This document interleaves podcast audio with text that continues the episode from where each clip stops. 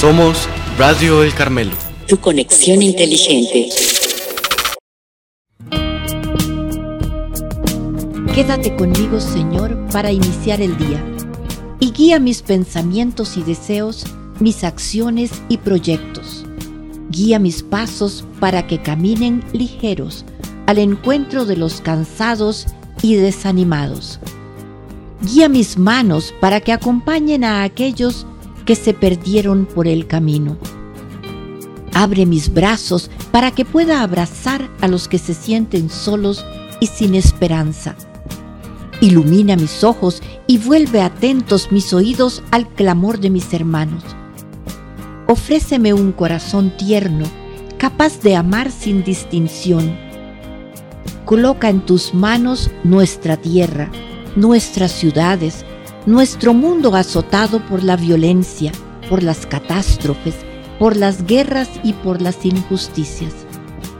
Ilumíname, Señor, para que con tu gracia pueda abrir las manos para compartir lo que soy y lo que tengo, y con tu ayuda pueda ver la aurora de un mundo nuevo. Amén. Radio El Carmelo. Tu conexión inteligente. Presenta. Buenos días, bienvenidos a Conexión Carmelo. Hoy es viernes 30 de julio.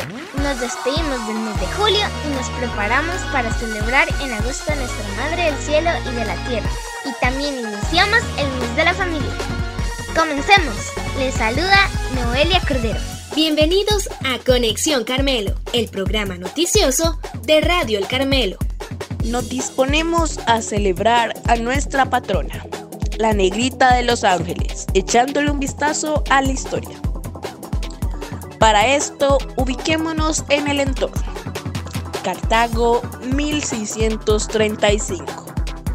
Cartago era una ciudad colonial claramente dividida en cuanto a la ubicación de sus habitantes.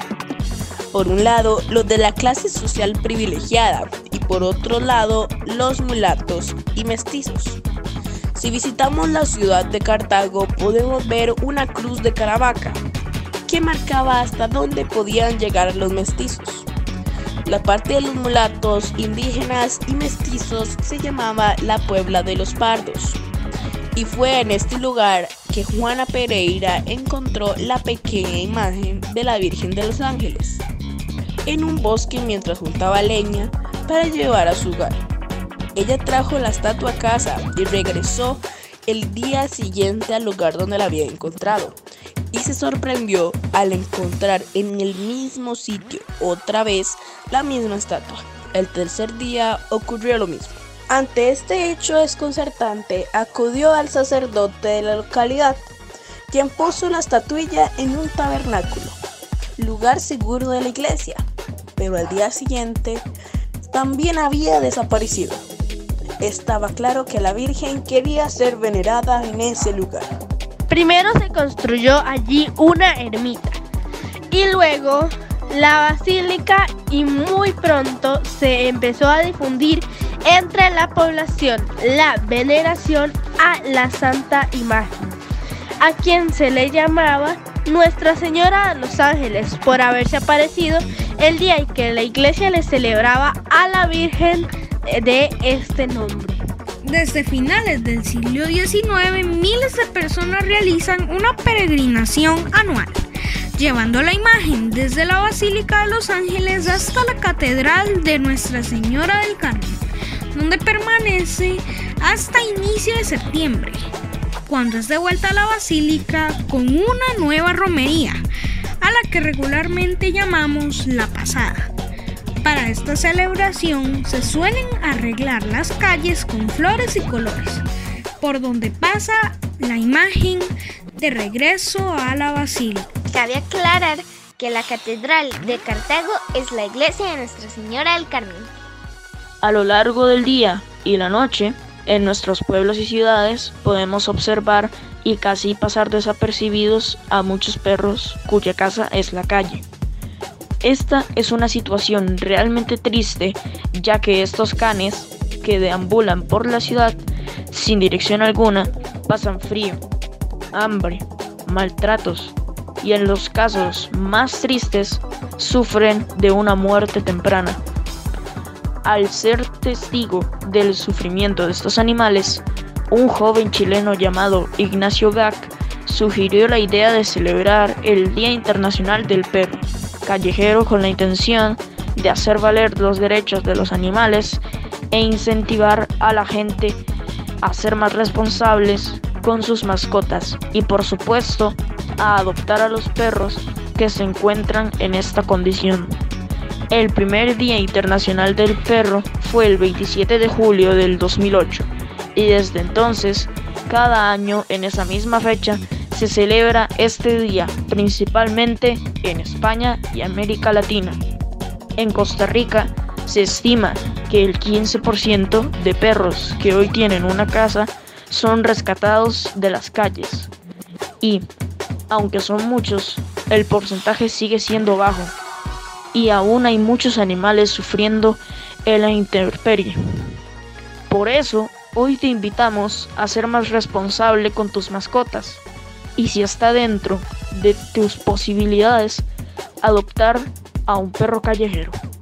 Nuestro mundo hace frente a muchos desafíos, crisis y fuerzas que nos dividen, como la pobreza, la violencia o la desigualdad, que amenazan la paz, la seguridad, el desarrollo y la armonía.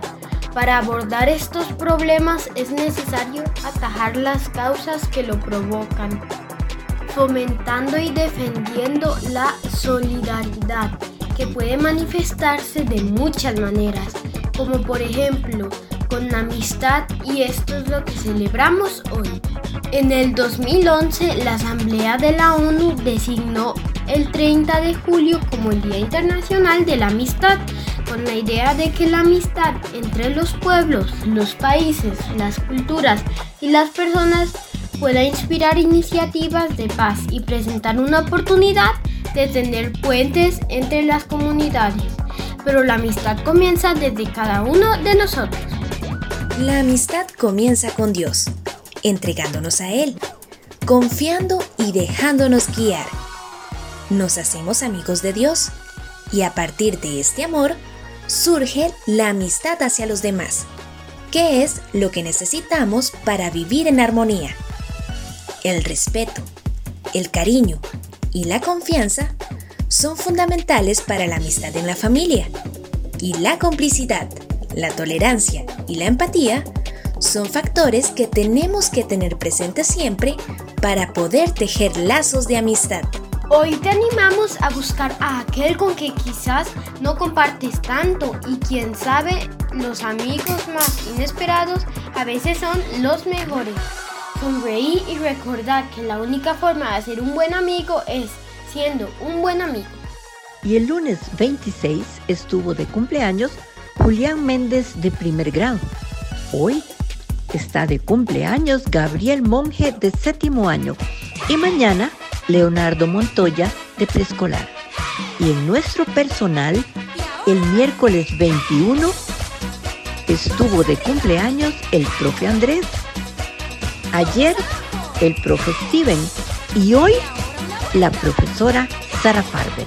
Muchas felicidades para todos.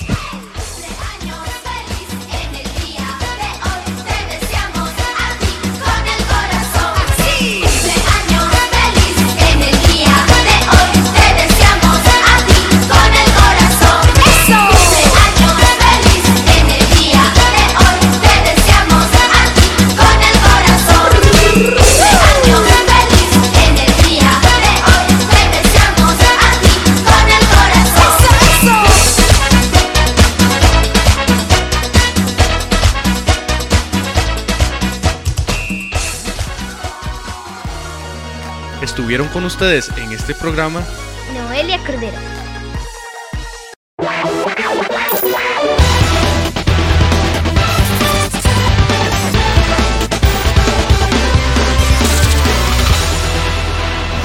Somos Radio El Carmelo. Tu conexión inteligente. Recuerda que ahora puedes escuchar este y otros programas por Apple Podcast, Google Podcast, Spotify y nuestro canal de YouTube. Búscanos como Radio El Carmelo.